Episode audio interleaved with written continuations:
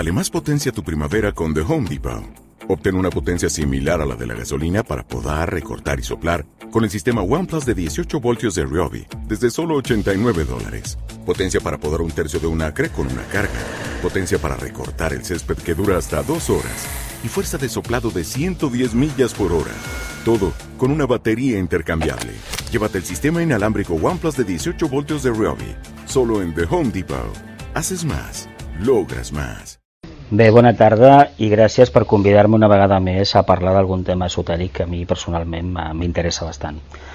En esta ocasión vamos a hacer tres, tres encuentros de, eh, para hablar del tema de introducción al Agni Yoga. Yo lo recalificaría con el nombre de aproximación a la introducción al Agni Yoga y después os explicaré el porqué. Yo imagino que todos habéis oído hablar del Agni Yoga en alguna medida. Aquí hay libros que se habla del Agni Yoga, se le define como el yoga del corazón, se le define como el yoga del fuego, se le define como el yoga estrictamente mental superior, se le define como el yoga de la nueva era.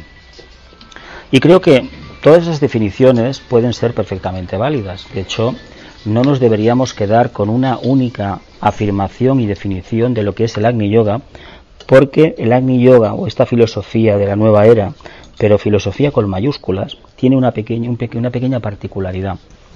No puede ser sustanciable en el plano físico. Aquí hay algo que debemos tener muy en cuenta. Nosotros venimos de una tradición esotérica, la tradición transhimaláyica, la lógica transhimaláyica, que conocemos todos como maestros de sabiduría, y que debemos, por ejemplo, a Madame Blavatsky la apertura en Occidente de, de esa enseñanza. Posteriormente vino Alice Bailey y continuó el trabajo. Entonces, si lo miramos desde esa perspectiva histórica, veremos que la primera aproximación que hubo a la verdad, a la sabiduría antigua, ha sido una, una exposición de unos hechos que parece ser que se pierden en la noche de los tiempos. Es un tipo de enseñanza que al ser humano le aporta lo necesario para poderse conocer un poco a nivel interno, siempre a nivel interno, a nivel de personalidad, y sobre todo le enseña algo que en el momento en que la sociedad teosófica fue fundada, pues era muy importante para aquellas mentes. Aquellas mentes, como sabéis muy bien, en la época victoriana había un materialismo escandaloso, ya se había publicado el tema de famoso del origen de las especies y todas las controversias que se generaron y todavía se siguen generando. En este caso, Madame Blavatsky hizo un trabajo increíble. Hizo un trabajo de Agni Yoga, curiosamente porque era una mujer con una voluntad de acero, una, una mujer con, una, con una, un discípulo, en este caso vamos a hablar un plan más, más definido, una iniciada, con una voluntad de acero que se sobrepuso a todas las limitaciones del momento e intentó dejar un mensaje del cual todavía hoy en día estamos viviendo. Sin embargo, hay que decir una cosa. El trabajo de Madame Blavatsky es increíble. Otra cosa es muy diferente, es lo que sus seguidores hayamos hecho después. Eso hay que tenerlo muy en claro. Porque por un lado tenemos la enseñanza que está contenida en su obra, y lo que esa enseñanza proyectó y dejó manifestarse a través de lo, pues, los éteres planetarios, a través de la, de la interacción en las diferentes conciencias de todos aquellos aspirantes o discípulos o iniciados que se acercaron a esta enseñanza y que han ido haciendo que el depósito general de este conocimiento se vaya incrementando. De eso nos beneficiamos todos. El que os habla es el primero de ellos. Porque de hecho, si no, yo no tendría, por ejemplo, a la hora de hablar, la facilidad que palabra que tengo si no fuera porque ese conocimiento está en algún depósito y cuando uno hace un silencio se alinea internamente, automáticamente revierte mi personalidad y acabo expresando ideas, conceptos, definiciones que en el diario estudio mío personal pues no salen de ninguna manera. Imagino que esto que me sucede a mí os sucederá a todos con las obras clásicas, las obras, las obras de esoterismo. Pues como os decía, Madame Blavatsky hizo su aportación. Entonces, esta aportación, genéricamente a veces se le ha definido como que una, una, que yo no lo comparto el título este, se le ha definido como una aportación para aspirantes, pero es mentira. Os voy a decir el porqué.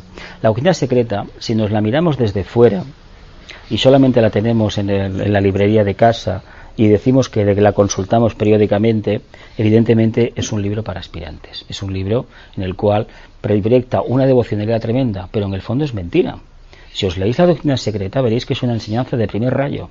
Sucede que cuando se proyectó en el siglo XIX, la mayoría, como en el siglo XX y el siglo XXI y el XXIII y el XXV, y no está qué siglo será esto, la mayoría de quienes se acercaban al sendero, a la luz, a la búsqueda de la conciencia, eran personajes o por ciudadanos, conciencias que tenían estaban muy coloreadas por la energía del sexto rayo, la energía devocional. ¿Y por qué digo esto? Porque venimos de una iglesia, ¿verdad?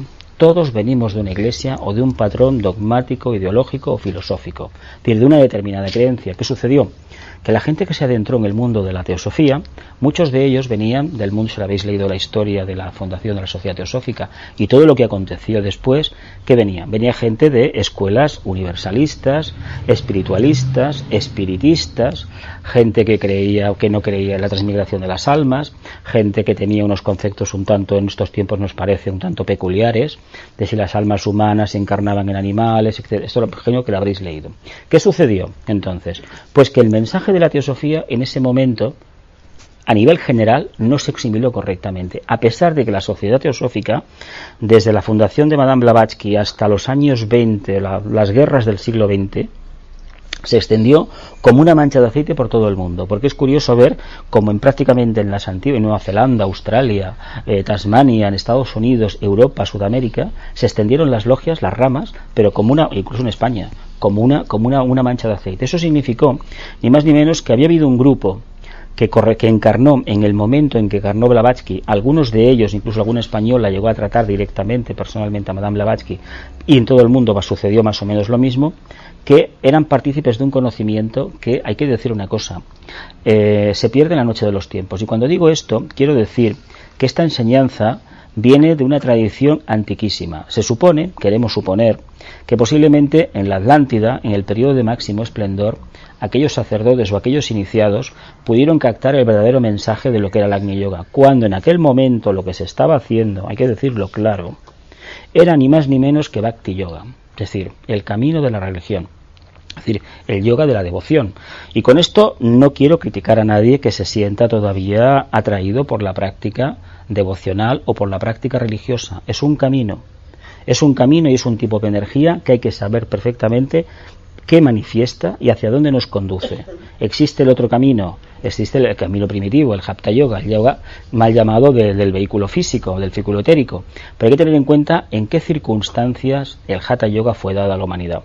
Os han dicho seguramente en todas partes que el Hatha Yoga fue un ofrecimiento de la jerarquía de entonces a la raza lemur. Claro, la raza lemur, si nos atenemos a las explicaciones, por ejemplo, que hemos leído en los autores teosóficos, nos presentan un panorama ciertamente curioso, ¿no? Unos seres humanos, entre comillas, porque humanos como tales no eran humanos, tendríamos que irnos a la Atlántida para que el humano que conocemos se pareciera un poco más a nosotros, seres que tenían unos cuerpos físicos francamente exorbitantes. Todos estos dibujos animados que circulan por televisión de gigantes, etcétera, etcétera, curiosamente tienen un remanente lemur bastante considerable. Incluso se trabaja a veces en aspectos como el kundalini a través de dragones, de despertares de poderes psíquicos, que es sorprendente cómo se está tratando de temas esotéricos con una apariencia eh, supuestamente profana y no, no, muy, no muy interesada, pero sin embargo se está dando esa información. Pues como os decía, estas dos formas de reconducir la conciencia humana, la hatha yoga, el yoga físico, el más denso que conocemos, y el bhakti yoga, un poco más refinado, se encuentran en un momento a partir de la Atlántida, de que no hay una, una, expectativa para aquellas conciencias de progreso, de avance. En aquel momento en la Atlántida se dice que los discípulos más avanzados empezaban a, del, del, del Bhakti Yoga empezaban a practicar el Raja Yoga. Y los iniciados de Bhakti Yoga, es decir, lo máximo que se alcanzaba en aquel momento era la tercera iniciación jerárquica, es decir, lo que hoy se conoce como primera iniciación para la jerarquía, decir, la tercera humana o la primera jerárquica, que es la tercera en todo caso. Famoso mito del monte, de la subida al monte de Capricornio, etcétera, y la iluminación posterior. Pues se decía que en aquel momento los máximos, los que alcanzaran esa tercera iniciación, se les empezaba a enseñar lo que era el Agni Yoga. Fijaos que la Atlántida, me parece, si no recuerdo mal datos que leí hace bastantes años, duró como unos 5 millones de años la civilización, si no recuerdo mal y Lemuria fueron unos 12, igual me equivoco en las cifras, no sé si lo he sacado de budismo esotérico o de la sabiduría antigua, no sé, pero hace años que lo leí esto. Pues imaginaos la cantidad de veces que llegaríamos a encarnar en ese periodo, tanto en Lemuria como en la Atlántida. Evidentemente, ¿qué sucede? Pues que según el esfuerzo que realizamos en aquel momento, Así la personalidad se ha ido configurando a lo largo de centenares y de miles de encarnaciones. ¿Qué pasa? La personalidad sabemos todos lo que es, ¿no? Es un conglomerado de fuerzas que tiene en la mente a su agente director. Si la mente no está manifestada, tendríamos que decir una cosa que a veces un poco hay grupos, hay personas que se sienten ofendidas. Eh, si la mente no se manifiesta y no controla la personalidad, no estaríamos hablando de personalidad. Estaríamos hablando de un vehículo físico etérico que va por un lado, de un vehículo emocional que va por otro y de un vehículo mental pues que no acaba de despertar. Solamente cuando se ha despertado lo que es ese, el pensamiento, la conciencia mental y se está haciendo esfuerzos por vivir la vida desde la perspectiva mental, como se suele decir últimamente, desde la cabeza, entonces podríamos hablar técnicamente de que la personalidad y la energía, que la sustancia, el rayo determinado de la personalidad, se está manifestando. En caso contrario, no se manifiesta la personalidad. ¿Y por qué digo esto? Porque el Agni Yoga tiene un pequeño problema. Si no se manifiesta la personalidad, el alma no se puede manifestar. El morador interno el ser que utiliza, que utiliza realmente los vehículos para tener la experiencia en estos planos karmáticos, no se llegará a manifestar nunca. ¿Qué está pasando a nivel mundial? Vemos una confusión muy grande. Vemos muchísimas corrientes, muchas de ellas, a mi modo de ver, excesivamente devocionales, incluso astrales, de un psiquismo bastante inferior. Con esto, lo único que se está diciendo es que la personalidad nunca tendrá forma, nunca tendrá en la mente a su agente director. Pero quiero decir una cosa también. No porque uno tenga la mente más desarrollada va a dejar de lado sus tendencias emocionales. Esto hay que decirlo claro. ¿eh? La mente sirve para analizar, para cribar, para discernir, para extraer conclusiones. ¿Qué sucede cuando nos domina el vehículo emocional? Pues que realmente ni nos interesa el estudio, ni nos interesa la reflexión, y con decir que ya estamos dentro de no se sabe qué y que tenemos un estado de conciencia, pues nos quedamos tranquilos, ¿verdad que sí? Es que incluso esta actitud, os lo digo así como la veo, no llega ni a aproximarse al camino de los místicos. ¿eh? Los místicos que hemos conocido tanto de la tradición oriental indostaní como la europea, los españoles en concreto, eran seres que aplicaban la voluntad, pero a un extremo inconcebible. Los casos de Juan de Yepes, San Juan de la Cruz o Teresa de Ávila y muchísimos más que han habido por el resto del mundo en cualquier religión o en cualquier cultura.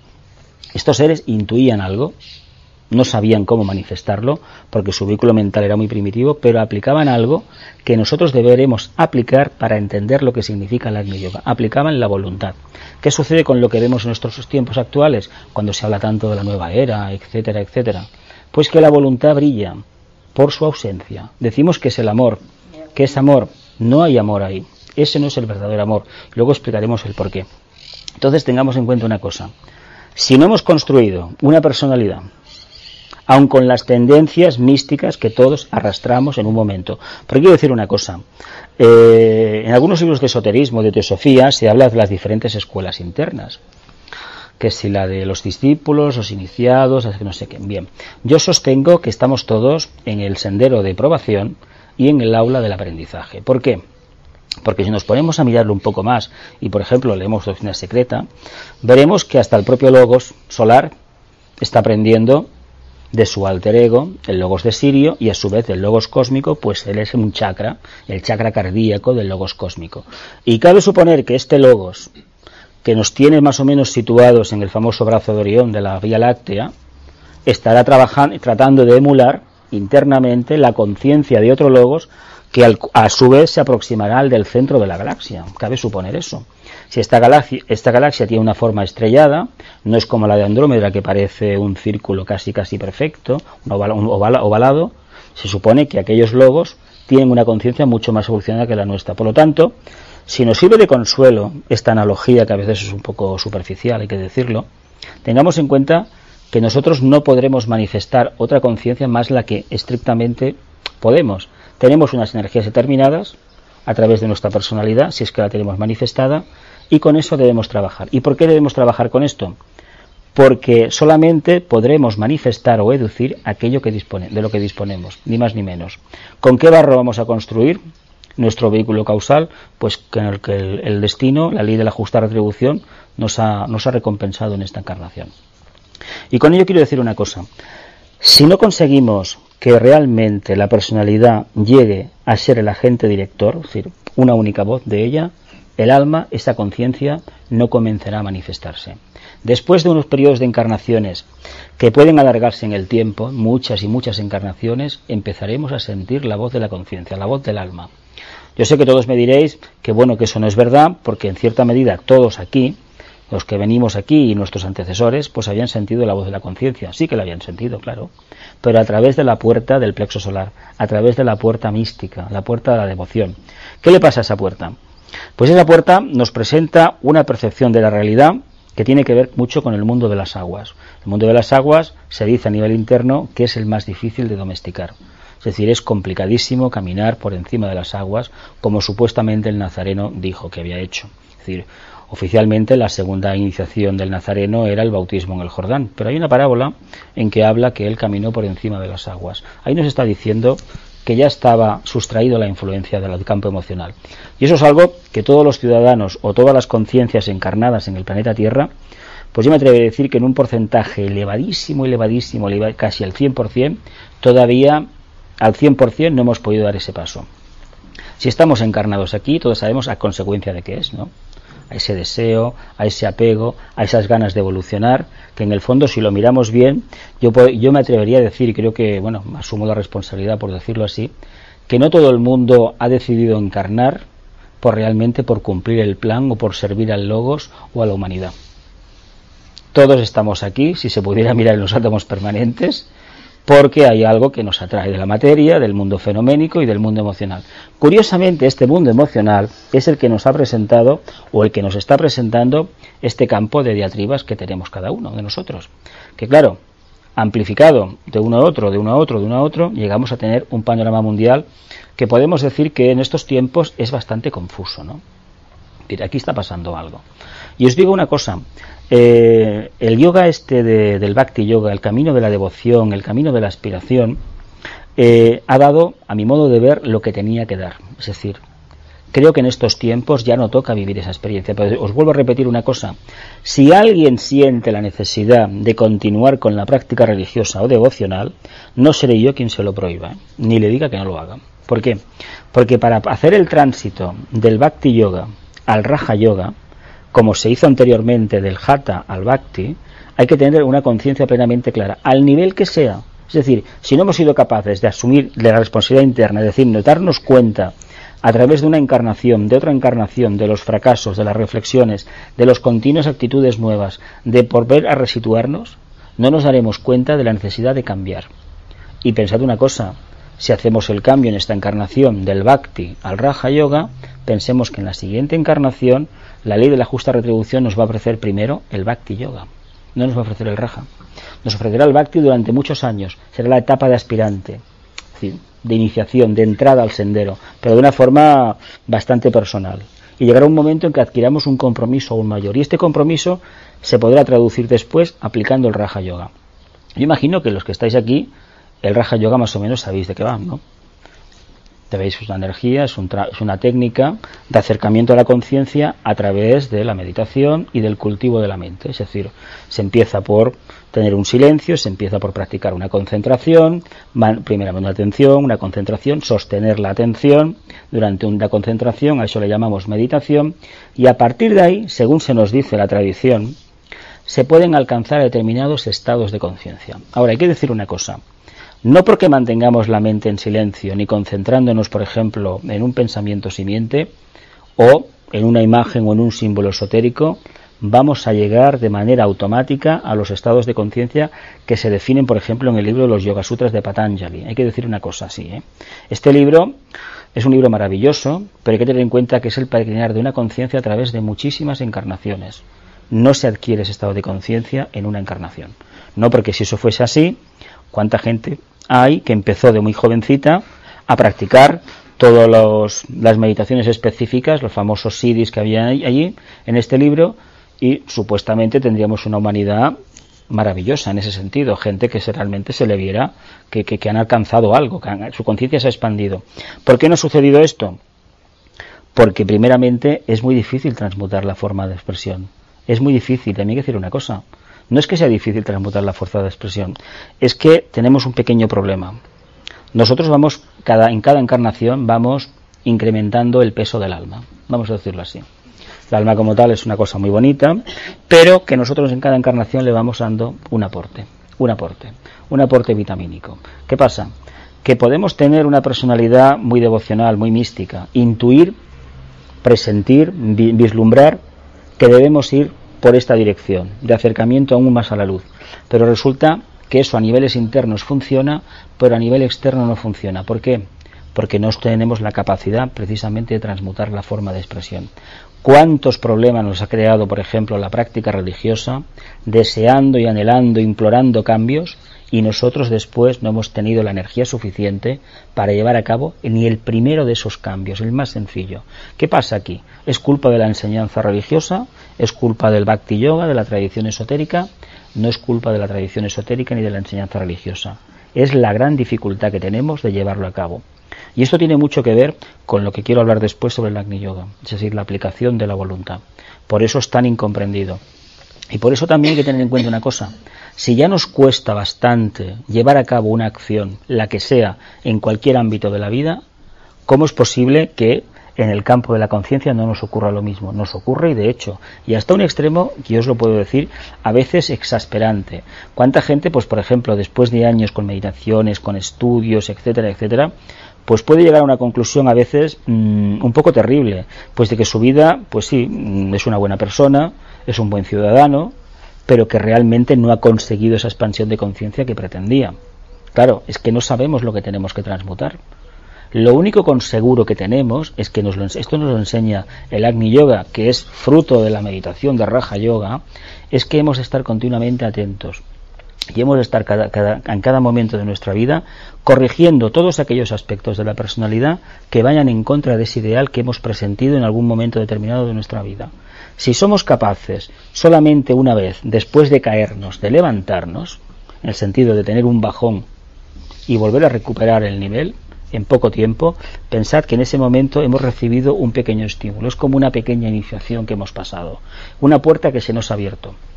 Pero si nos mantenemos estancados, nos mantenemos lamentándonos, regodeándonos en todo el campo emocional o incluso en el campo mental, pensamos, pensemos abiertamente que no vamos a avanzar absolutamente nada. ¿eh? Puede ser que nuestra vida a nivel físico o, o emocional pudiera parecer excelente, pero desde la perspectiva de la conciencia no vamos a avanzar. Avanzamos precisamente afrontando las dificultades. ¿Cómo? Pues de la mejor manera que cada uno de nosotros pueda llegar acá, pueda realizar. Aquí hay un tema que, continuando con esto, de la explicación de acercamiento al Agni Yoga, que conviene mm, remarcar y sobre todo incidir bastante. Así como en el Bhakti Yoga no se hacía una distinción excesiva entre las diferentes personalidades y más o menos se consideraba al rebaño todo igual, aunque en la práctica no era así, bueno, todos somos rebaños, hay un pastor, etcétera, etcétera. Esa etapa la familia humana, en principio, debería de haberla transmutado. Si no, no podremos entender lo que es el Agni Yoga. Y ahora sí que quiero ya hablar del Agni Yoga. Luego, en las charlas, al final, pues si queréis hacer preguntas, ampliamos un poco más sobre Raja y todo esto. ¿Qué tiene el Agni Yoga de diferente con el Bhakti y con el Raja Yoga o con el Hatha Yoga? En primer lugar, tenemos que decir una cosa. No podemos hablar en estos tiempos de introducción al Agni Yoga. No existe no existe. El Agni Yoga sería fruto de contactar con la tríada espiritual, con el plano, con el nivel búdico de la tríada espiritual, la personalidad cósmica, y sería una manera de trabajar con una antacarana, un camino, un arco iris completamente construido y teniendo la conciencia focalizada en ese nivel. Eso, para la gran mayoría de seres humanos, salvo que se sea un iniciado, una tercera iniciación, cuarta, eh, no es factible en este tiempo. Pero por algo tenemos que empezar. ¿Cómo empezaremos a desarrollar el Agni Yoga? Antes os he dicho que la parte emocional y devocional debe estar bajo control, que la parte mental ha dado lo que tenía que dar y que ahora se espera una cosa nueva. No sabemos lo que es. Tanto es así que nos atrevemos a decir lo siguiente.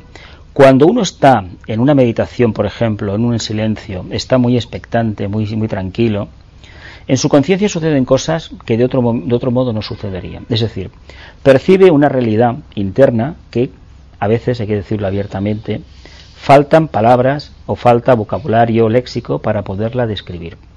Se nos dice, se nos dice que ese es el camino de aproximación a lo que debe ser el Agni Yoga. Pero hay que decir una cosa, como no se puede trasladar de un plano que no tiene forma, al menos la que conocemos aquí, en estos planos karmáticos, no podemos trasladar la experiencia aquí, ¿qué pasa? Pues que nuestra mente necesita elaborar algo. Y nuestro cerebro recurrir a lo conocido, al bagaje que tiene.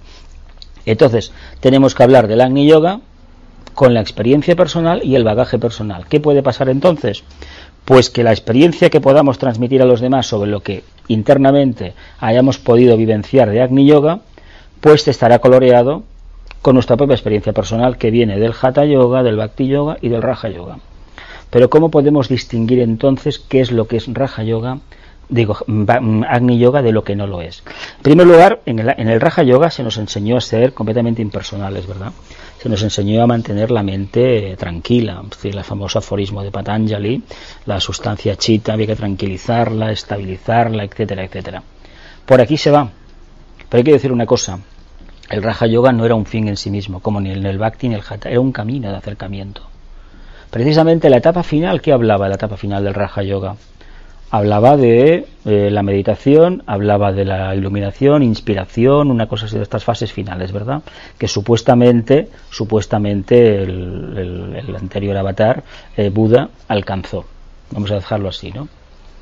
Trasladado a la experiencia del día a día, ¿esto cómo lo podríamos mm, vivenciar nosotros? Evidentemente, en una encarnación va a ser difícil que podamos vivenciar todo eso.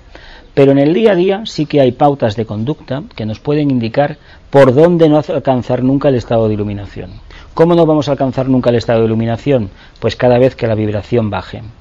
Si tuviéramos la vibración de la conciencia aquí arriba y no aquí abajo, evidentemente las cosas serían de otra manera. ¿Por qué no sucede así? Todos lo sabemos. Cada uno tiene sus, sus flojedades, sus problemas. Eso debemos transmutarlo. Eso nos ayudará a entender perfectamente qué es el Agni Yoga. El Agni Yoga no se ocupa en estos momentos de la enseñanza esotérica tal como la conocemos. Es decir, no se pueden dar reglas ni meditaciones específicas porque realmente todo lo anterior, el Raja Yoga y el Bhakti y el Hatha Yoga, nos condujeron a un estado de conciencia donde invocar una nueva dimensión de acercamiento a la conciencia. Ya lo tenemos. Entonces, ¿qué se trata? Pues de coger el Raja Yoga, continuar con el tema de la meditación, y sobre todo practicar el silencio. Pero el silencio aquí hay que decir lo siguiente, no el silencio pasivo que se adquiere después de años de práctica de Bhakti Yoga. ¿eh? No ese es el silencio que se trata de hacer. Se trata de hacer, tener un silencio dinámico, un silencio que sea un diálogo con la conciencia. Se dice a niveles internos que cuando la personalidad está callada, el alma habla. El yo superior empieza a hablar. Si realmente la, mente la tenemos ocupada con nuestros problemas personales, con nuestras diatribas, con todo lo que nos acontece alrededor, el alma no hablará nunca. Entonces, ¿de qué se trata? De mantener ese estado de silencio y dejar que vaya fluyendo esa energía. Pero claro, esto no hay que hacerlo cinco minutos al día, esto hay que hacerlo en todas las 24 horas del día o lo mayor tiempo posible del día. ¿Por qué? Porque la conciencia en este aspecto es un poquillo especial. Si no le hacemos caso un día, que nos ha dado una oportunidad de iluminarnos, al día siguiente tenemos bastantes números para que no nos dé otra oportunidad. A ver, es la ley de la justa retribución. Si nosotros invocamos y luego cuando viene la respuesta le damos la espalda y no la queremos evocar, ¿qué estamos haciendo? Nos estamos traicionando a nosotros mismos. Hay una ley interna, la tercera ley del sistema, la ley de economía, que habla de que el mínimo esfuerzo tiene que dar el máximo resultado, sintéticamente. Es decir, aquí no se pierde el tiempo. La misma relación existe entre el maestro y el discípulo. ¿Cuántos discípulos en puertas de una iniciación, por una palabra no dicha a tiempo, por un mal pensamiento, los han dejado fuera de la iniciación? Hay que estar en conciencia las 24 horas del día, entonces. Por lo tanto, si estamos invocando, evoquemos lo que hemos invocado. Convirtámonos en canales, en transmisores de algo nuevo, de una conciencia nueva. No acumulemos, así como el Raja Yoga nos llenó el ego a todos, a todos, y el que os habla el primero, de ciertos estados mentales, de lo que uno había visto, lo que había comprendido, etcétera, etcétera. Resulta que con el Agni Yoga uno tiene que abrir la puerta y tirarlo todo fuera, porque no vale. Eso te ha llegado, pongamos a la tercera planta, a la cuarta, y a partir de ahí búscate la vida. Pero claro, pensemos en perspectiva lo que ha sucedido. Hemos conseguido llegar a un punto Hemos transmutado una serie de cosas. Las energías emocionales sabemos lo que significan ya. Las energías mentales sabemos lo que, significan también. Es decir, en la práctica hemos llegado a comprender el mensaje del oráculo de Delfos. Hombre, conócete a ti mismo. Y las preguntas de la Esfinge, pues ya más o menos las tenemos resueltas. a nivel empírico. Es decir, no es aquello que nos suene a, a chino, a guapali o arameo, no. No es aquello de dónde vengo, hacia dónde, por qué, etcétera, hacia dónde me dirijo, quién soy, etcétera. Estas preguntas ya en cierta medida están resueltas. Entonces, ¿qué se trata? Pues se trata de manifestar ese estado de conciencia que vamos intuyendo en cada momento, pero no solamente durante la meditación, en cada momento. Y eso nos llevará a hacer lo siguiente, a tener en consideración una cosa que a veces, a veces, cuando venimos de escuelas esotéricas, pues cuesta un poco de, de, de dejar de lado. Me refiero a las enseñanzas regladas. Llegará un momento cuando la conciencia de Agni Yoga se vaya aposentando en nosotros, que tengamos que coger toda la obra esotérica y hacernos una pregunta. ¿Me sirve realmente la obra esotérica? Yo os lo dejo en el aire. Yo sé que aquí tenemos a Madame Blavatsky, allí que nos está mirando, ¿no? El, su retrato. Claro, esta enseñanza se escapa a la comprensión de una conciencia durante varias encarnaciones, hay que decirlo. A pesar de que se dijo que lo que la Madame Blavatsky aportó no era ni el 10% de lo que había que dar para este periodo. No se sabe todavía lo que hay por ahí, ¿no? Pero es tan abstrusa esta enseñanza que posiblemente mucha gente pues se acerque tímidamente. Otros no, otros llevan años, años y años estudiándola. Y bueno, sus conclusiones han sacado, evidentemente, y eso nos las han ofrecido y esto no lo tenemos que dejar de lado. Pero vuelvo a insistir una cosa, si queremos realmente tener un estado de conciencia, que entendamos lo que significa el conocimiento, la acumulación del conocimiento, debemos entender que tiene que venir un segundo estado o un tercer estado de conciencia en que el conocimiento debe transmutarse en experiencia. Si eso no somos capaces de transmutarlo, que sea una actitud de Agni Yoga, realmente el conocimiento es un lastre. Son las famosas piedras en la mochila. En vez de, de tener, debemos ser. Tener conocimientos es una etapa necesaria, pero nos lleva a un determinado nivel. Pero para subir a la verdadera montaña, ¿qué pasa con una mochila muy cargada? Que cuesta mucho de subir. Pues hay que dejar. Y aquí está el gran problema, porque todos, absolutamente todos, tenemos una, un amor excesivo al conocimiento, a las enseñanzas de un maestro, de un instructor, de una corriente filosófica, de una escuela, etcétera, etcétera. Y curiosamente olvidamos que el verdadero maestro es el maestro interno, nosotros mismos, aquí arriba. Somos el verdadero maestro interno. ¿Por qué no le hacemos caso? Esto ya lo hemos hablado de antes. ¿Cómo podemos sentir su voz? Precisamente manteniendo la atención en el día a día. No perdiendo el tiempo hablando, no malgastando la energía. Aquí hay ciertas pautas que se deben de seguir. La energía se dice que va, que sigue al pensamiento. Pues pensemos una cosa. Allí donde pongamos el pensamiento, estamos vitalizando algo, ya sea en un sentido o en otro. Y entonces, ¿qué se nos recomienda? Que seamos neutros. Y aquí está el gran problema. El Agni Yoga es neutralidad, tanto mental, emocional, como física. Y aquí está el gran problema. Estamos en una sociedad que nos movemos por estímulos. Continuamente estamos siendo bombardeados por informaciones terribles, cuando no es el Japón, es el 2012, cuando no es la crisis bancaria. El caso es que todo esto va en contra precisamente de ese estado de conciencia, de quietud, de paz, de serena expectación, de meditación continua, etcétera, etcétera. ¿Qué sucede? Que si nos dejamos engatusar con todo eso externo, evidentemente no entenderemos lo que ese estado de conciencia nos está diciendo. Y os voy a decir una cosa, el Agni Yoga como tal no es nuevo. ¿eh? De hecho, la enseñanza del Buda se dice que es Agni Yoga. Es decir, este estado que él habla de una mente que solamente está en la luz, eso es, Agni Yoga. Claro, hace dos mil y pico de años se explicó de una manera, hoy se explica de otra. Pero yo me preguntaría, ¿los seguidores del budismo han conseguido ese estado de conciencia? Yo abiertamente digo que no. Lo digo que no. Y asumo la responsabilidad. Como los seguidores del cristianismo no han conseguido el estado de conciencia que es el amor, que también es Agni Yoga, curiosamente. Es la otra vía de acercamiento al Padre. Hay tres vías: la luz, el amor y la voluntad. Que es la, curiosamente, el Agni Yoga trata de la tercera vía de acercamiento al Padre pero teniendo en cuenta que las dos anteriores han tenido que ser trabajadas. Y no una vez, muchísimas veces, miles de encarnaciones, para poder realmente asimilar un poco de experiencia y después de darse cuenta de que tienen que llevar a cabo otra tarea. Sucede también que la personalidad tiene un pequeño problema. Eh, antes os he dicho que no somos conscientes de que somos una personalidad. Pretendemos ser un alma, pero yo vuelvo a lo de antes. ¿Qué impide que practiquemos el silencio interno cada día? ¿Qué impide que en el día a día, en nuestro medio ambiente, el silencio sea una norma de conducta? ¿Qué impide que nos demos cuenta cuando la conciencia va derivando hacia un campo o hacia otro? ¿Qué es lo que lo impide todo esto? ¿Por qué realmente, por ejemplo, por ejemplo, eh, tanto que se habla del corazón, que también es el Agni Yoga, el yoga del corazón, yoga del fuego, pero no del corazón plexo solar, ¿eh? de un corazón que hay que hablar de una energía de amor que no tiene nada que ver con lo que conocemos en el planeta Tierra, porque primeramente para entender esa energía y para entender el Agni Yoga, debemos tener en cuenta que eh, debemos practicar algo que se denomina impersonalidad. Y esto de la impersonalidad no acaba todavía de, de tirar mucho. No acaba de tirar porque, claro, si somos impersonales, ¿qué somos en realidad? ¿Alguien se parado a pensar? Posiblemente nos quedemos en nada concreto, en algo difuso, y tenemos un apego a la forma muy grande. Precisamente el Agni Yoga nos enseña a desprendernos de todo eso.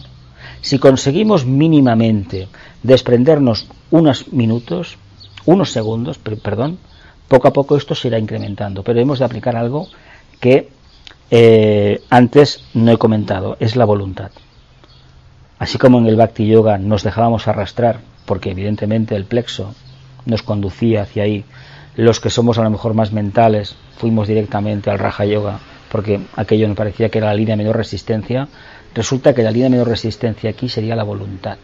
Si no aplicamos la voluntad, evidentemente no conseguiremos nada de lo que hemos expuesto antes. Yo he hablado 39 minutos y me gustaría que entre todos pues estableciera un diálogo y a ver si realmente conseguimos en este primer encuentro sustanciar algo realmente como Agni Yoga. ¿Os parece bien?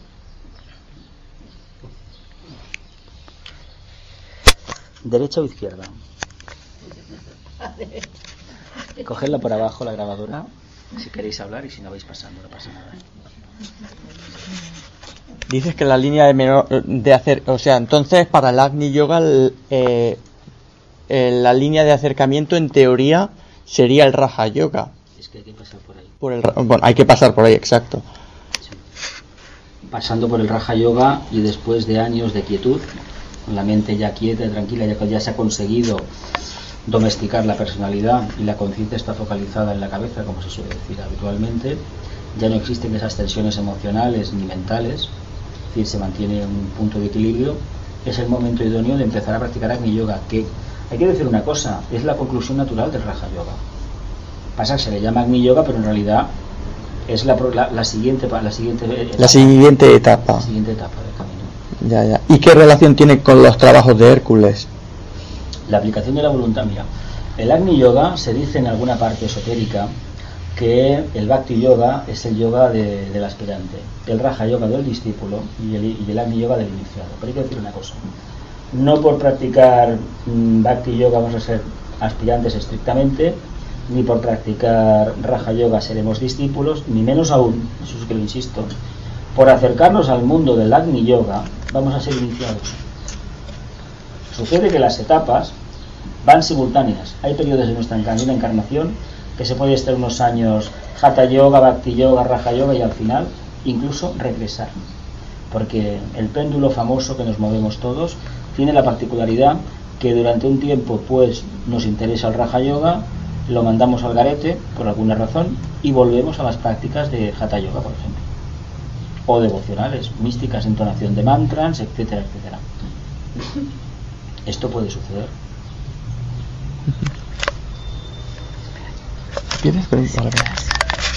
Eh, la meditación zen tendría alguna similitud. La zen es, es el budismo, el budismo en Japón, la, la, enseñanza.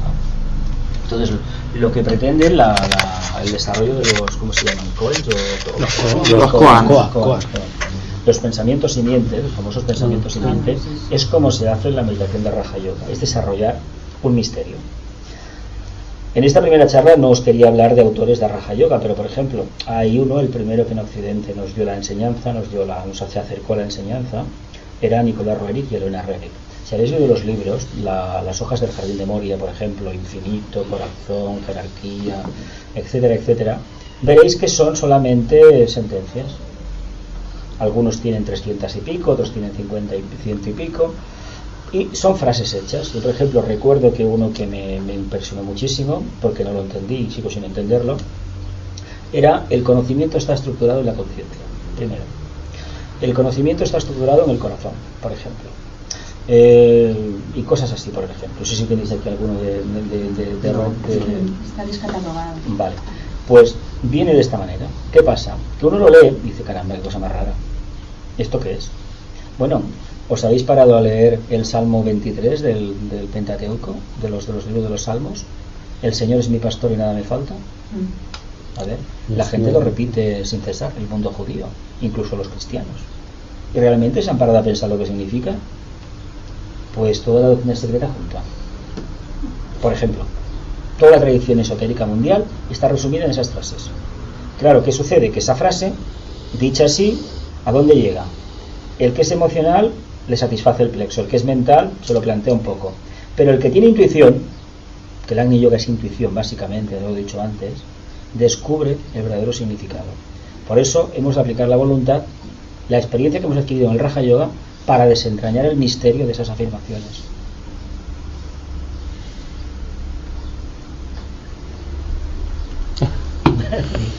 Me puedo decir simplemente, no, sé si tengo algo que añadir y contribuir a esta mm, exposición brillante que has hecho tú hoy.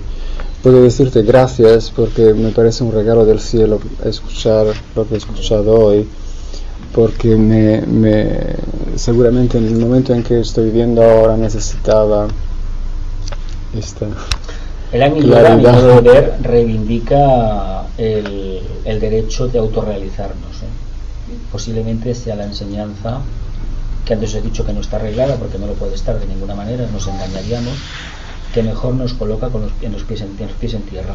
Es la que mejor nos dice realmente dónde estamos porque al final, como has dicho tú antes, ¿no?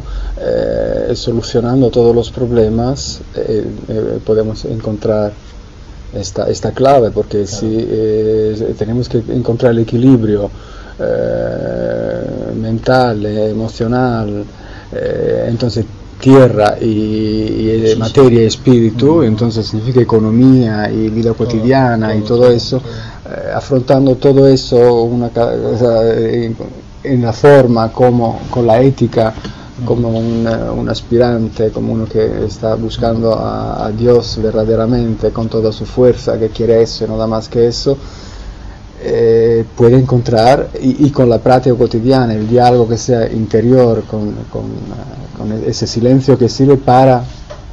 Eh, al final se encuentran todas las, todas las, las em, disciplina de, de yoga en este momento, ¿no? Porque estás haciendo todas las cosas para que materia y, estás em, tranquilizando las emociones, aceptando todo lo que es eh, tu karma, tu historia personal y meditando el silencio, los mantras, ¿no? estás estás un poco con todos, ¿no? El Raja Yoga que es la uh, práctica para, uh, para tomar distancia de lo que es los pensamientos, los deseos, la personalidad. Yo no soy esto, yo soy, la, yo soy conciencia, no soy mis pensamientos, no soy mi cuerpo, no soy...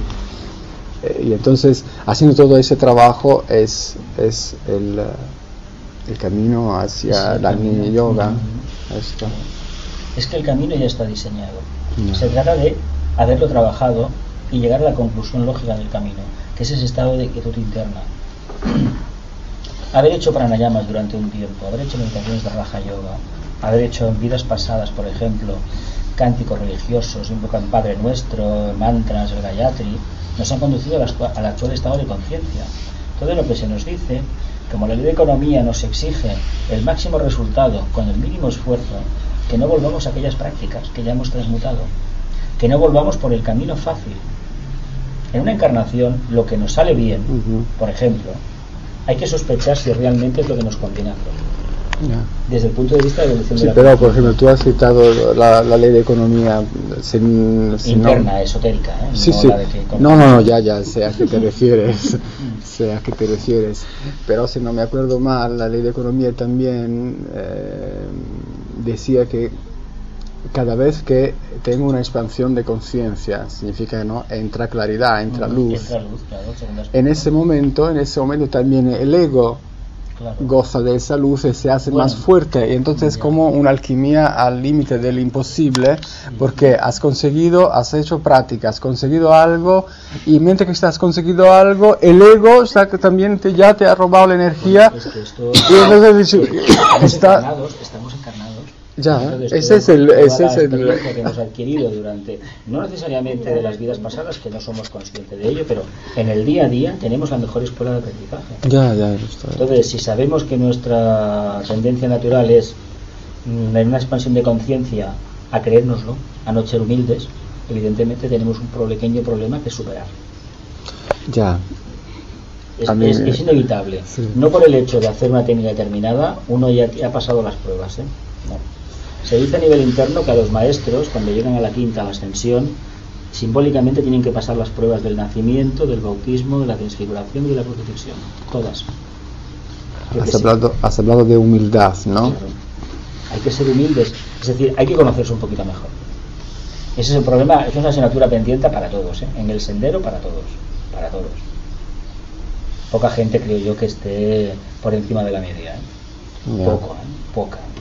Yo puedo decirte simplemente esto que eh, hace unos años he intentado alejarme de todo lo que me daba, porque uno de los deseos más fuertes del ser humano es el poder, es el tercer chakra, que en cambio de voluntad tenemos dominación, manipulación, que son las cosas que cuando yo la vi, que yo la, tenía y la estaba eh, actuando en mi profesión, en mi actividad, de, servicio a la humanidad, entre comillas, ¿no?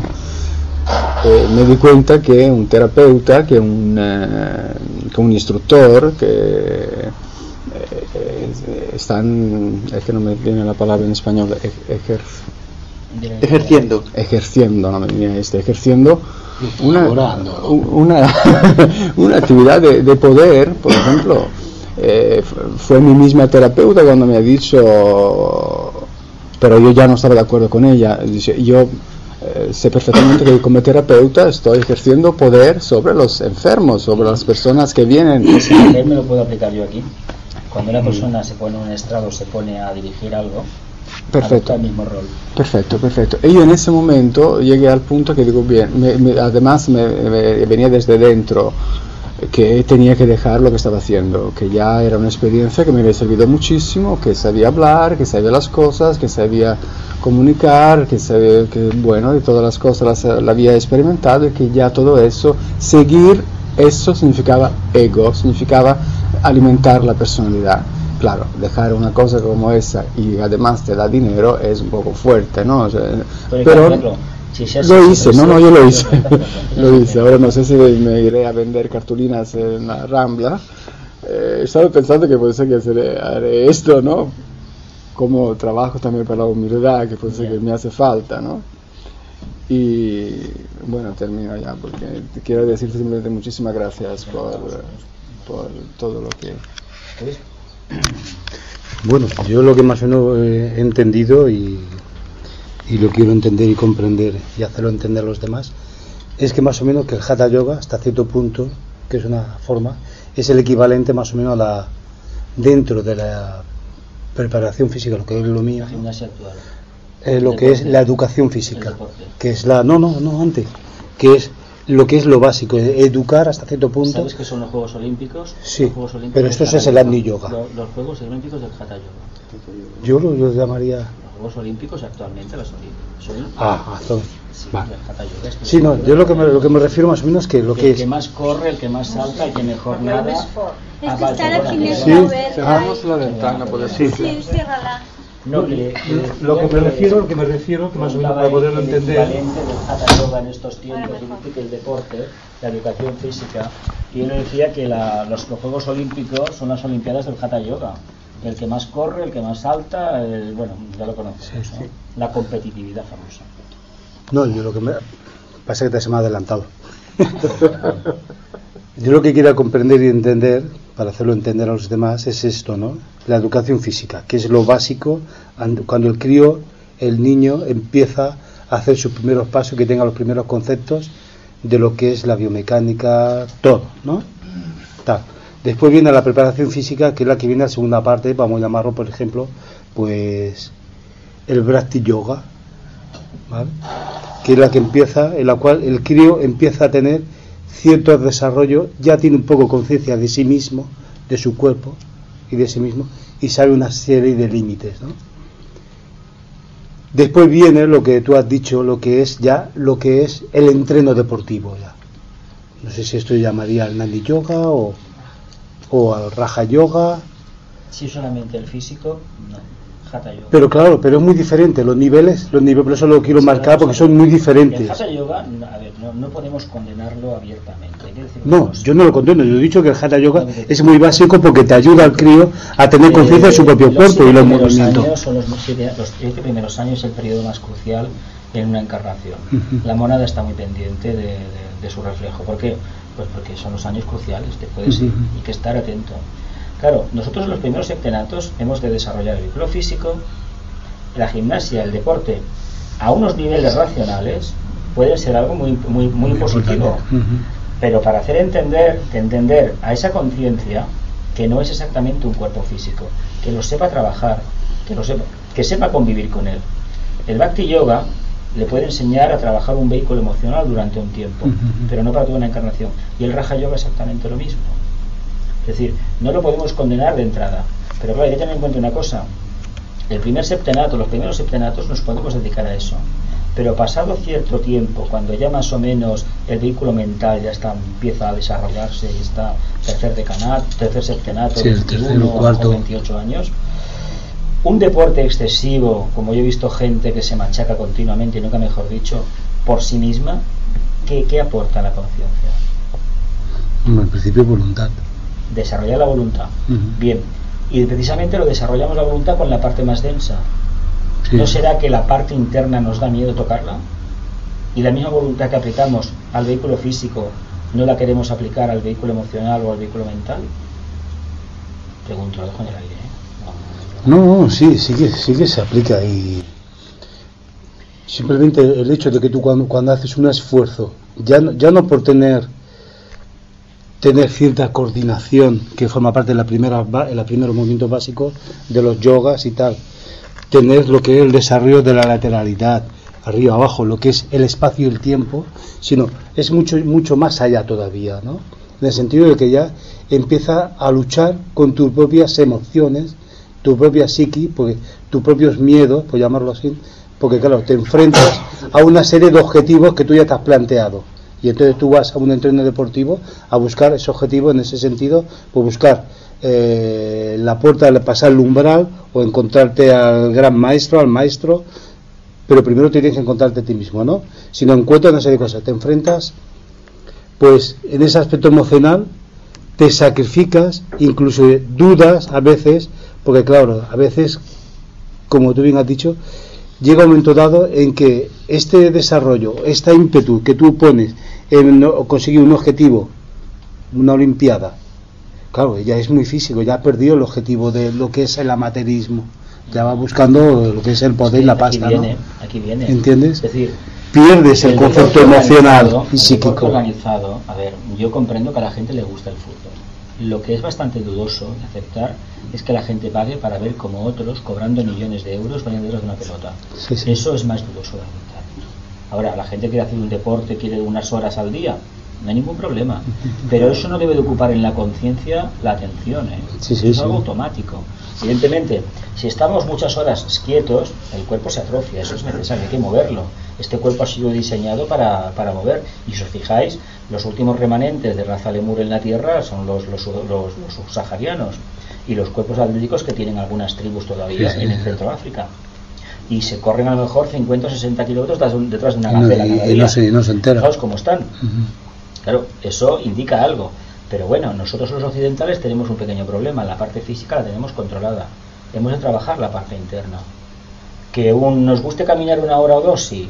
Pero la, la conciencia no tiene que estar focalizado en eso. Es automático. Una cosa automática. A mi modo de ver es automático. Si debe estar ya bajo el umbral de la conciencia. Otra cosa es que uno se dedique al deporte. Eso es otra historia ya. Claro, es que de- deporte y lo que es alto rendimiento son diferentes ya. Otras cosas. es otras cosas, es otro concepto porque claro, el objetivo no es el mismo. Claro, porque el deporte es lo que llama un deporte, que es el desarrollo interno. Y lo que es el alto rendimiento a nivel deportivo, pues ya no, es Ya.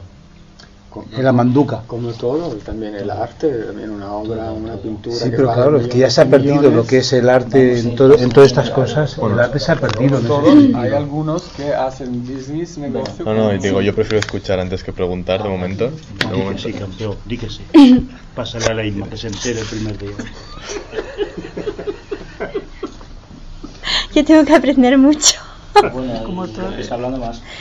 Pero yo me gustaría mm, saber, eh, pues bueno, conectar con- sobre todo mm, con ese gozo, estar en meditación y conectar con el gozo interno, porque claro, a veces puro silencio y no hay más. Es decir, no siempre estás, está la conciencia, mm, comunic- bueno, de, de una manera activa. Y entonces eh, ese sil- mm, vivirlo en gozo, ese silencio, mm, donde eso es como ya es simplemente estar ahí y A ver, para que esa experiencia se convierta en algo agradable, tiene que ser natural. Y aceptarla, ¿no? Entonces, de tiene que ser natural, quiero decir espontáneo. Ha de surgir. No surge porque hay preocupaciones de todo tipo, ya sean miedos, apegos, que nos impide vivir el gozo interno. Claro, eso cada uno tiene que averiguarlo. Se dice que si estuviéramos en el aquí y en el ahora, ocupándonos de lo que estamos haciendo, es decir, estamos aquí en una reunión, la conciencia está aquí, estamos haciendo algo. Pero si estamos pensando en el ayer o en el mañana, el ayer ya es imposible porque ya pasó, pero es que es mucho más difícil de asimilar que podamos pensar en el mañana. ¿Qué sucede? Que lo que estamos haciendo, ni más ni menos, es colocándonos los problemas que mañana vamos a enfrentar. El ser humano lo que está haciendo en el día a día y en una encarnación es generarse las controversias para la siguiente. En, unos- en un día nos estamos generando, en una semana, las circunstancias de la siguiente. ¿Pero por qué? Porque no estamos en el silencio interno, no estamos centralizados en aquello que, que estamos haciendo. Yo os lo propongo que, que investiguéis. Y vais a ver cuando uno está en verdadero silencio y en verdadera armonía con uno mismo, pero no está diciendo estoy en paz. ¿eh? Ojo, aquí hay una. Yo sé que hay muchas escuelas que a la gente les dicen tienes que decir que estás en paz, que eres feliz y todo el rollo. Yo no creo en eso. Eso surge de dentro. Y si esto surge de dentro, cuando llega, uno no es consciente de que ha llegado. El tiempo pasa a una velocidad increíble, no tú te das cuenta. Ha pasado un periodo, mejor una tarde, y has estado haciendo alguna cosa que dices, qué tontería. Pues no, has estado focalizado y tu conciencia ha estado ahí. Y al estar ahí, el tiempo desaparece. Parece una entelequia, pero yo os animo a que lo hagáis, a que practiquéis eso. Tranquilidad, serena expectación. Simplemente así. No dejaros embaucar por, por emociones, por pensamientos y menos aún por los problemas emocionales de los demás. exacto Que esto claro es lo que más daño hacen estos Sí. Todos tenemos problemas, pero es una vergüenza, lo digo abiertamente, Sí. que contaminemos a los demás con nuestras miserias. Lo digo abiertamente. Mm. O sea que es duro de decir, ¿no? pero es cierto Pero Es ¿cuánta verdad. gente está, incluso por los medios de comunicación, sacando toda la toxicidad que lleva dentro? Nos quejamos de Fukushima, pero cada uno lleva 50 centrales nucleares dentro que están arrojando plutonio continuamente. y esto de la neutralidad encontrar la neutralidad dentro de uno y la despersonalidad esto El silencio interno, lo mismo. trabajándome el silencio interno yo llego a una neutralidad Con- Es decir, conmigo es una- mismo. otra manera de definirlo.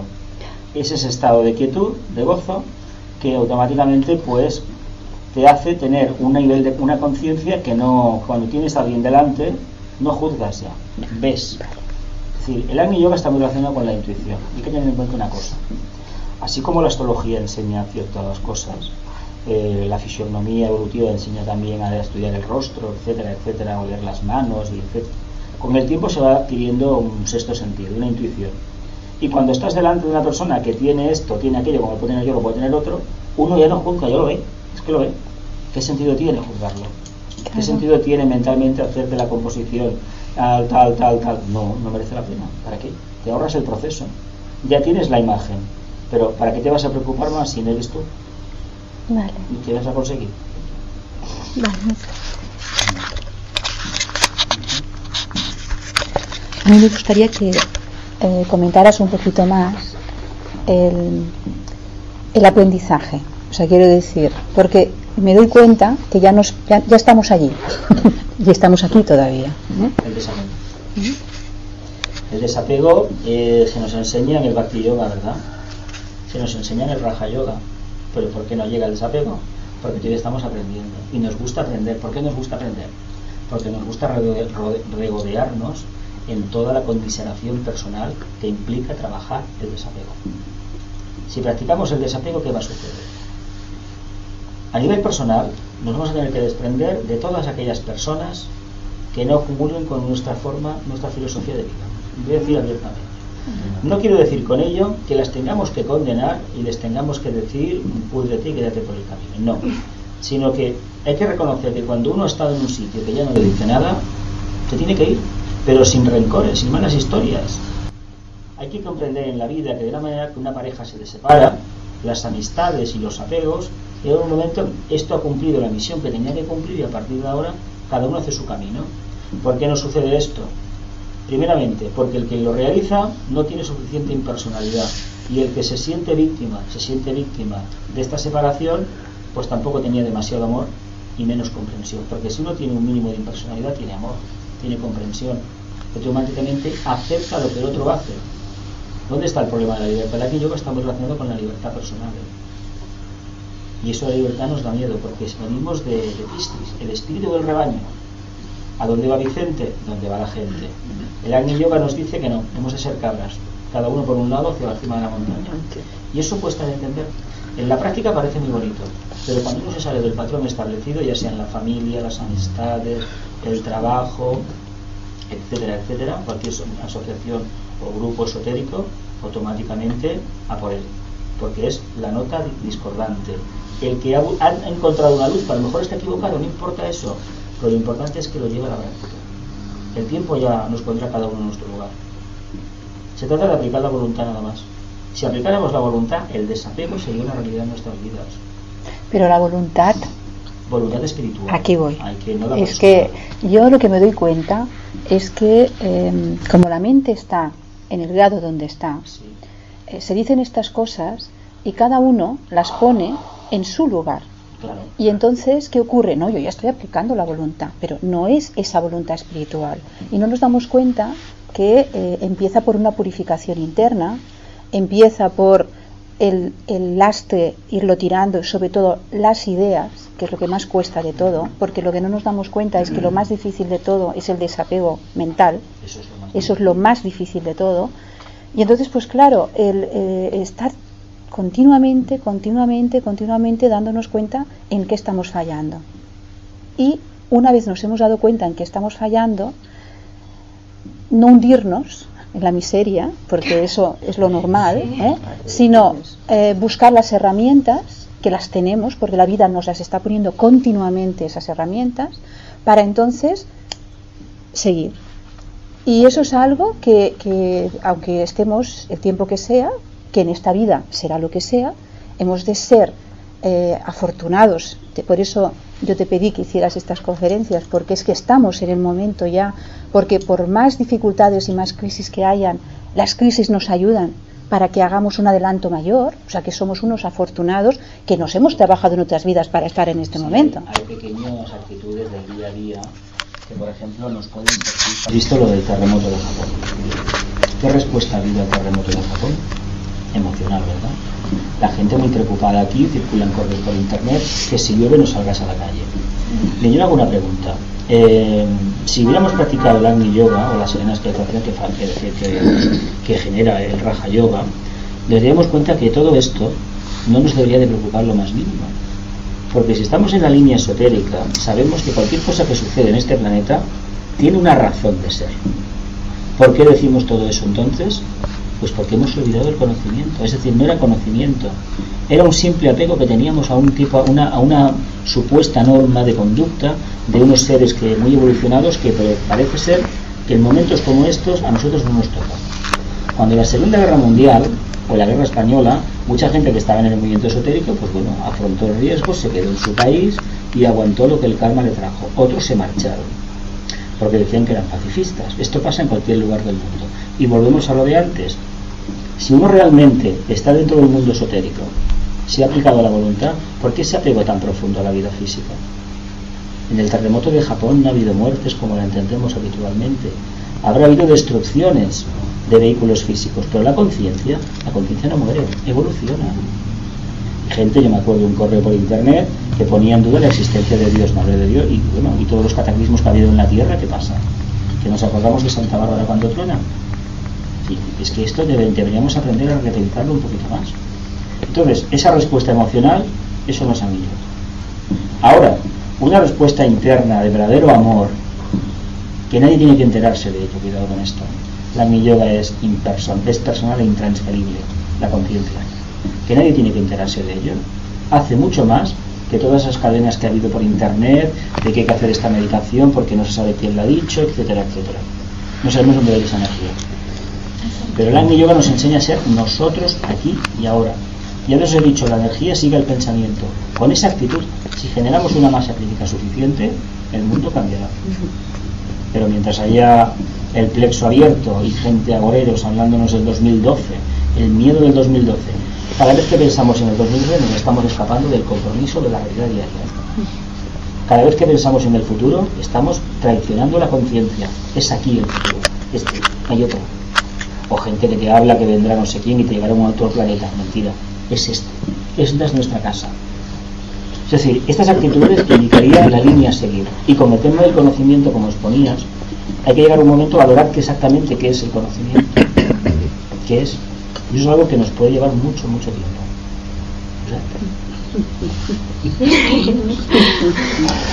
Están así que están. Estamos preparados. No, no, no, no, no. Bueno, quiero decir que me ha encantado tu exposición sobre la clasificación de los diversos yogas, el físico, el emocional y el mental. Y quiero pararme un poco en este, en el mental, porque yo tengo eh, mi talón de Aquiles, como es natural, y supongo que todos tenemos este talón de Aquiles que, que nos tiene un poco prisioneros, ¿no?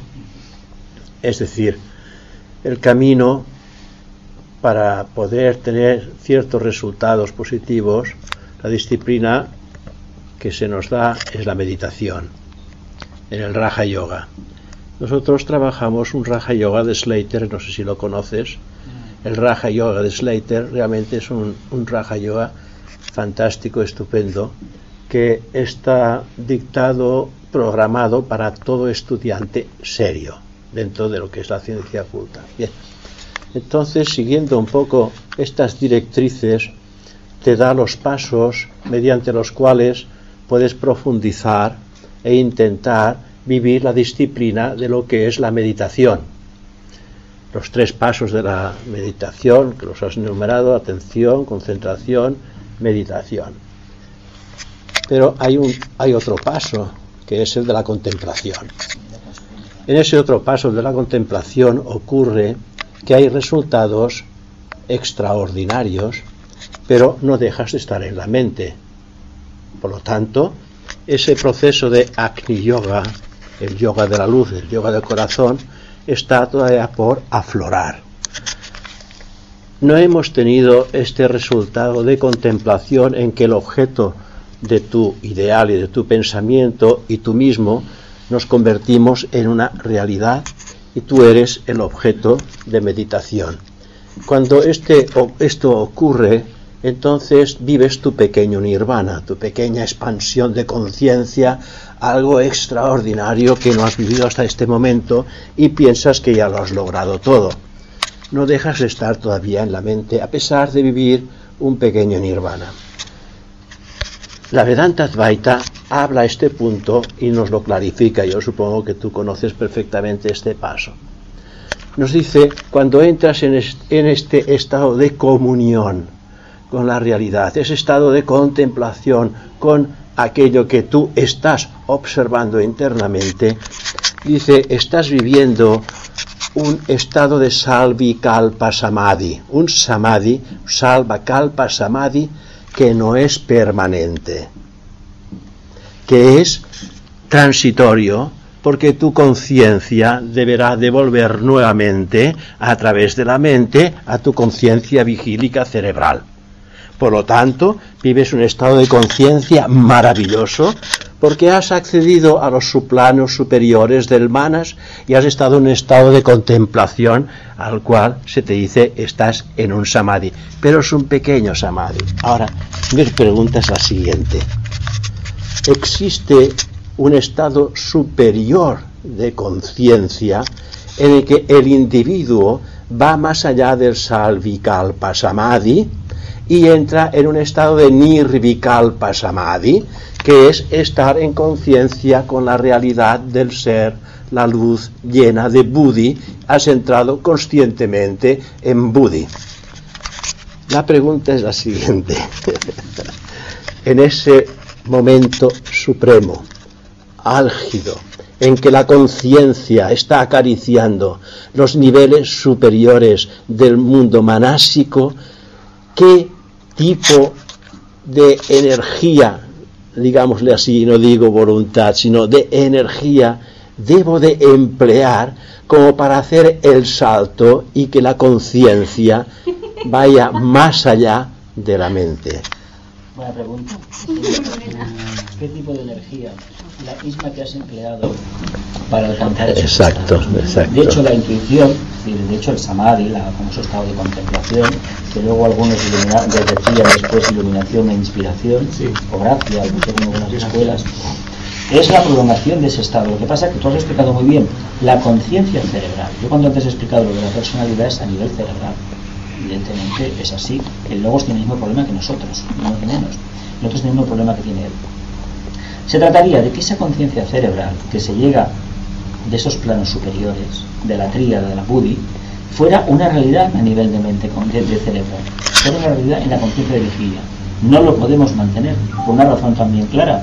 Si nosotros hiciéramos ese Agni Yoga y mantuviéramos esa, esa focalización búdica en conciencia de vigilia, imaginamos, imaginemos por un momento lo que vamos a generar a nuestro alrededor. Claro, estaremos exhalando una nota vibratoria muy diferente, muy profunda. Alteraríamos tanto las conciencias circundantes que yo no sé el karma que nos caería con nosotros al final. Es decir, se adquiere en momentos puntuales. Por eso, como antes hablábamos de que no se puede hablar estrictamente de Agni Yoga, porque realmente es ponernos en la puerta del plano búdico. Pero claro, entramos en una realidad arquetípica. ¿Cómo lo trasladamos a la mente concreta y a la conciencia cerebral de los arquetipos esos de búdicos? ¿Cómo? ¿Cómo lo podemos hacer? Pero Samadhi es Agni Yoga. Samadhi es el estado de contemplación. que se Pero es. Agni Yoga. Sería la puerta, sería la forma de decir por aquí va, por aquí va la- el camino. Porque ya estás en un estado de gracia, es decir, esa, esto que nos comentaba Patanjali, la diferencia entre el objeto, el observado y el observado, se diluye. Y uno adquiere esa supuesta totalidad. Pero claro, esto es como el Kundalini, esto es como la gaseosa. Uno de la gaseosa ¡bum! y se va. El Kundalini puede subir y no quedarnos resto de él. Es decir, prácticamente no darnos cuenta de que bueno hemos tenido una expansión, pero nada más. Lo grave del caso es el día a día, por eso hemos de estar continuamente en el aquí y en el ahora.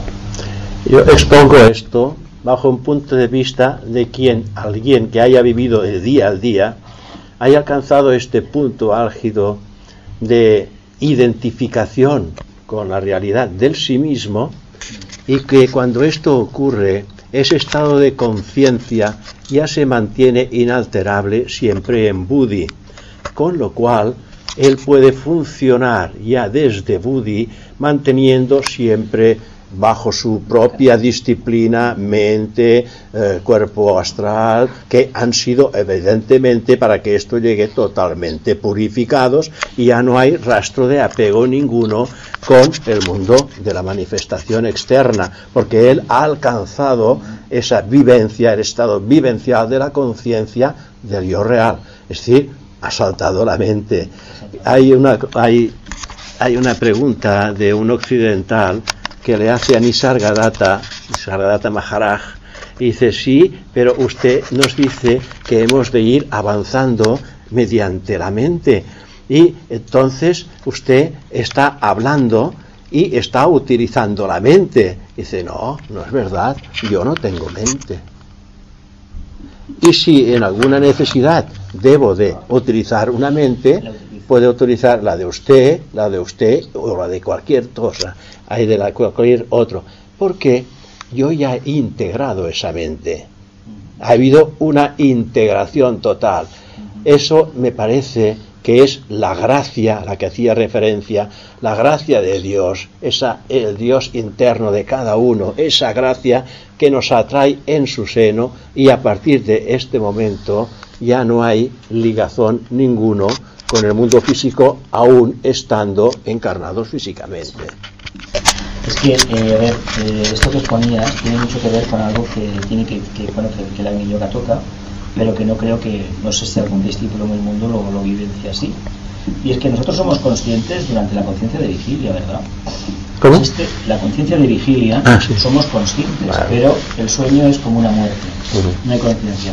Precisamente el estar en esa conexión búdica tiene que darnos la continuidad de conciencia.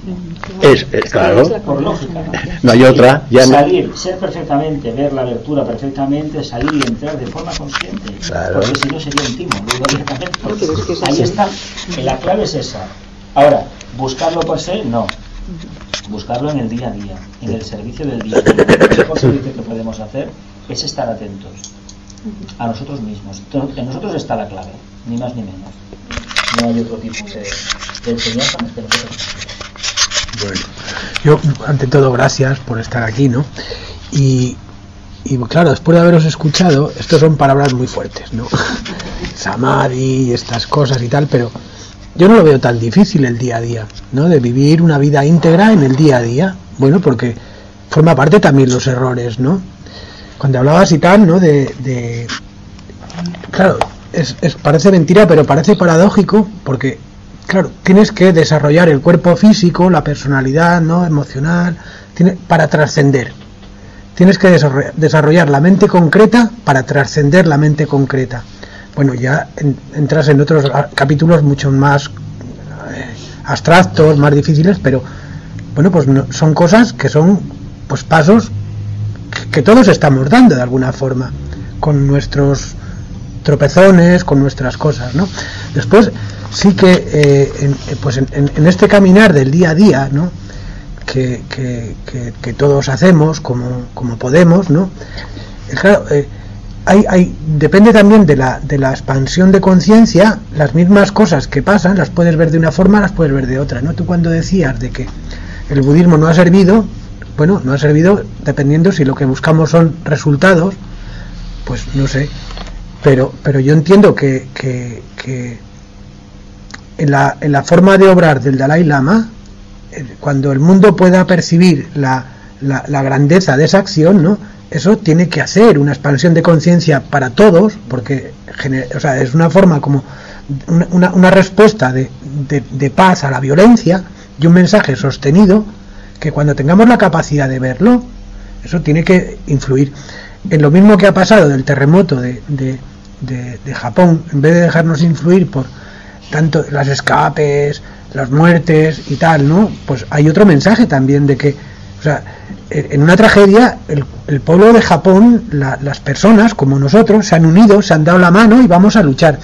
Yo cuando escuchaba este día me acordé de un libro que leí hace tiempo, que era en cuanto a la peste en Europa, ¿no? Cuando salió la peste en Europa, que, empezó a morir gente y, los cadáveres daban más muertos y más muertos y al final la cuarta parte de la población europea se dieron la mano y vamos a quitar los cadáveres aunque nos muramos y tal, ¿no? Y palmaron y es de la, única forma que pudieron erradicar la peste. Y entonces quizás, claro, con toda la, efusión de, imágenes, de cosas y tal, pues claro, pero de alguna forma todo esto también tiene que servir para, para decir, no quiero más información, ya no quiero. Bueno, pues utilizar lo que te llegue, utilizarlo de alguna forma positiva, pero que, que, que no, no, que ya está, ya, ya, ya está, esto ya está. Y esto lo que te produce es confianza, ¿no? Es decir, el plan está hecho y funciona, y funciona. Las perspectivas no se puede, no son muy, muy, claro, porque las, las vemos desde una, con, con un espacio muy corto de tiempo, y bueno, mucho se está haciendo, pero ¿y, y qué? Y no pasa nada, ¿no? Quizás ahora no lo veamos, pero pasará, pasará, yo estoy seguro.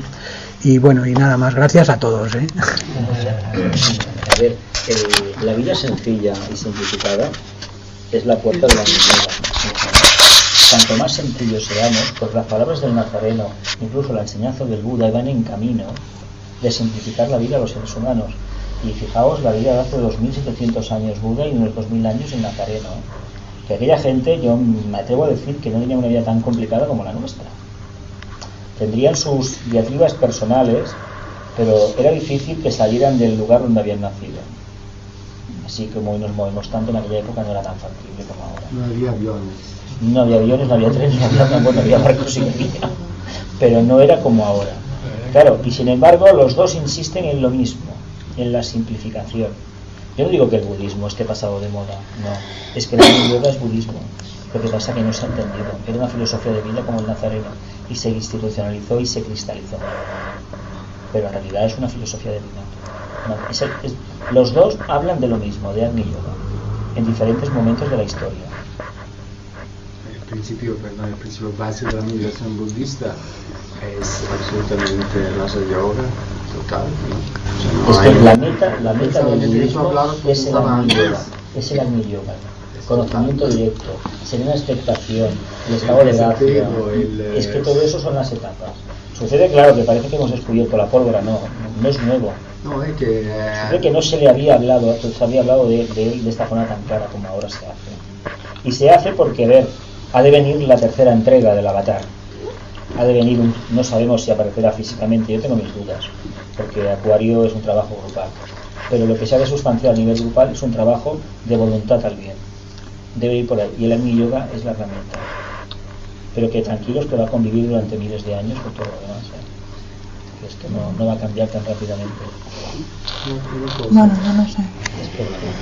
Jo és que no puc dir gaire cosa perquè jo sóc molt principiant, no?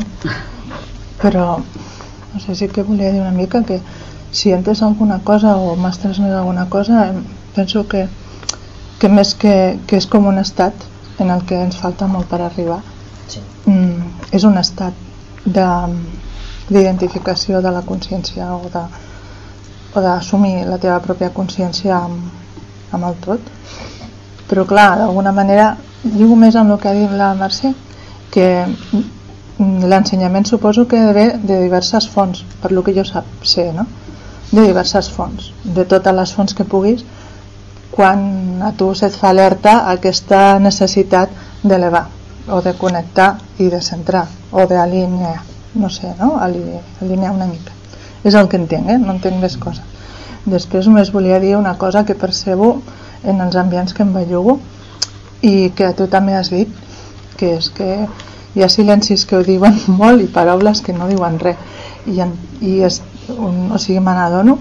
Jo almenys o personalment tinc una necessitat de silenci molt més gran de la que percebo en molts ambients que em bellugo perquè és que es parla moltíssim i sento molt soroll a tot arreu.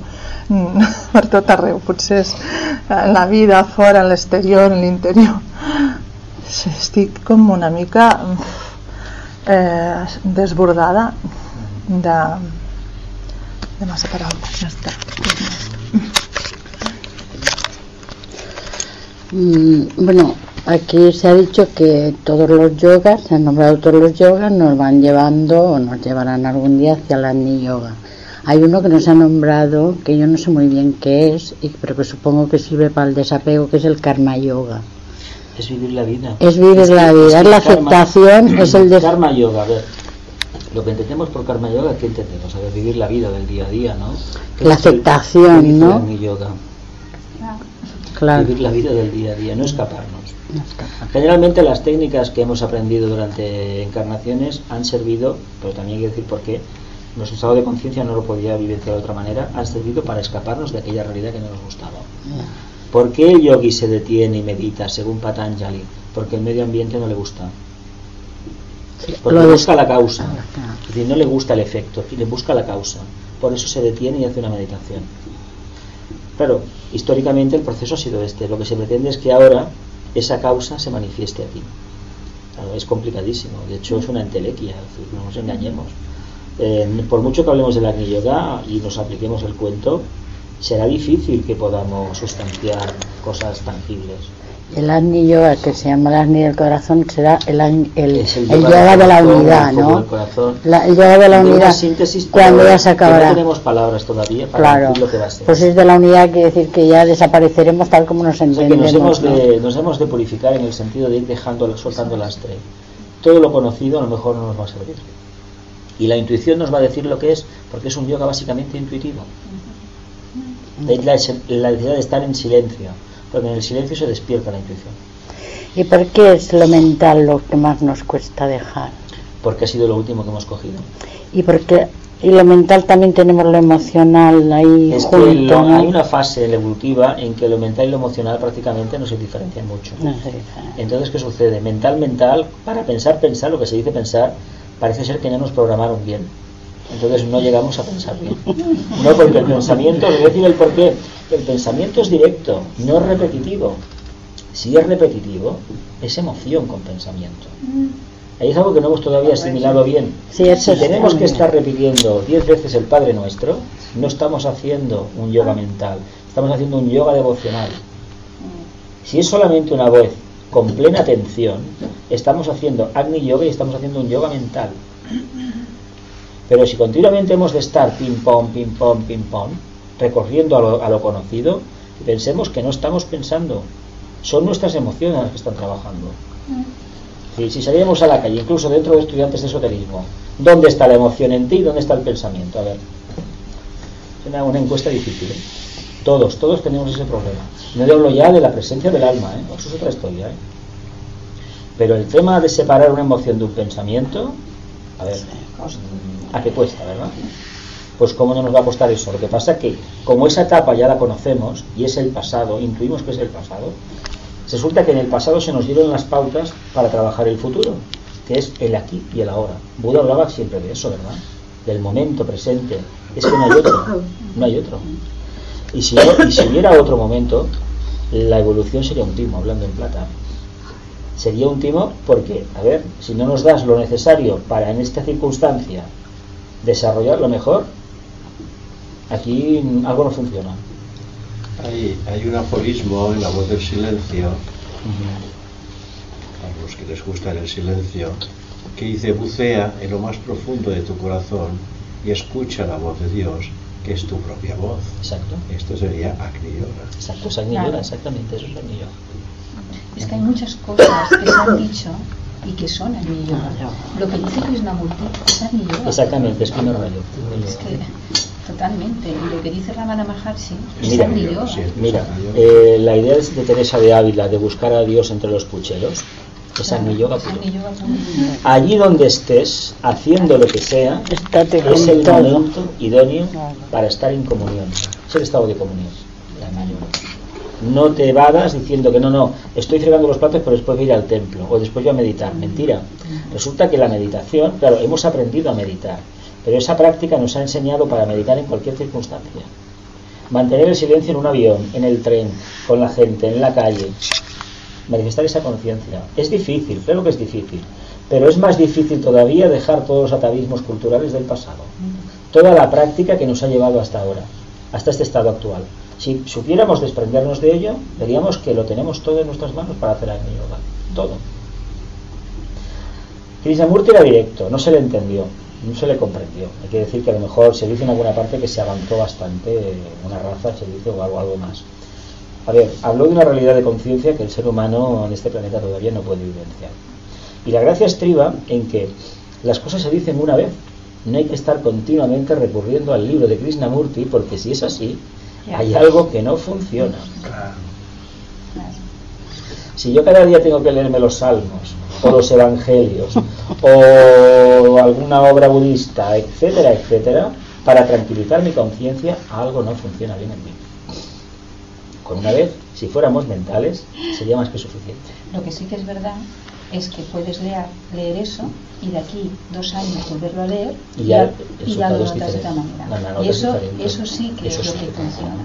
O sea que no es la repetición, sino es el trabajo que trabajo. hacemos que hace que lo que leas lo mismo ya es otra cosa. Y eso es, ¿no? Aquí, aquí podemos ver si vamos por el camino. o sea, no que bien, sino, bueno, algo hay que, que voy haciendo, ¿no? O sea, que eso ya es bueno. Bueno, de hecho, todos si miramos hacia atrás, uno es más deprisa, otro más despacio, y después sí que hay diferencias, sí, eh, aunque la diferencia sea mínima. La última intervención, tú no has hablado, Roberto. No, no, le pregunto si quieres decir. Tú parla, tú parla. Está castigado. Ah, está castigado. Es libre eh, lo de hablar, ¿eh?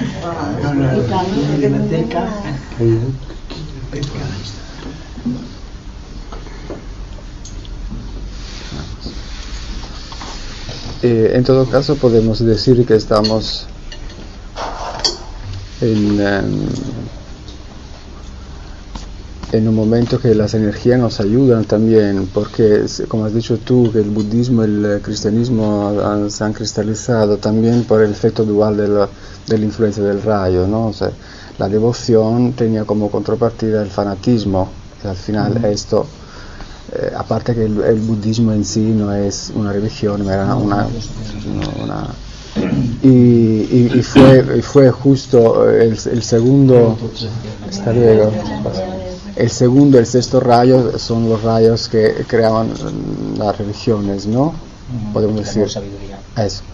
Y eh, Madame Blavatsky era de primer rayo, no, no, era un- no es un caso que ha sido un, un eh, iniciado de, de primer rayo a un poco a, hacer espacio, ¿no? A limpiar la calle para decir, venga, que el camino es esto y quitando todos los los trastos del sexto rayo que está en salida, está en Es que su salida. era romper con el pasado. Nunca se le hará justicia hasta esta conciencia, nunca. Y No el, ya, el primer rayo es el, el- es el rayo que no está en manifestación No, porque y, es muy bueno, fuerte. y el día y- que esté en manifestación tendremos. No, por eso, no, cuando se va a Es No, ¿qué hay? es una manifestación de primer rayo. ¿Y qué respuesta ha habido? Emocional. Ha habido una respuesta, Japón tiene un sexto rayo como el de algo. Ya. Entonces lo, lo que ha habido es una respuesta emocional. Sin embargo, los japoneses, se, se dice que es Oh. una remanente atlante, se han comportado como arios, mentales tanto, todos. que entren en un supermercado, pongan la, todos los, a- todas los- la- las mercancías en las estanterías y luego se pongan en la cola. ¿Qué me gustaría verlo en los países latinos? eso? Ah, Yo he leído artículos, he leído artículos que describían, que describían el, el comportamiento de la gente en, en pleno pánico, súper silenciosos y tranquilo, mismo en la ningún coche, ningún ningún pito, ningún coche se... una cosa, Algo impresionante. Algo habrá en la conciencia de Japón que necesitan dos bombas atómicas, una central nuclear, terremotos, etcétera, etcétera. Algo habrá que, que aprender allí. Algo Claro. karma hay, Claro. El pasado. posiblemente. Yo he terminado. Eh, yo quería haceros una pequeña meditación. Nadie está obligado a meditar, ¿eh? Nadie, os lo digo abiertamente, nadie.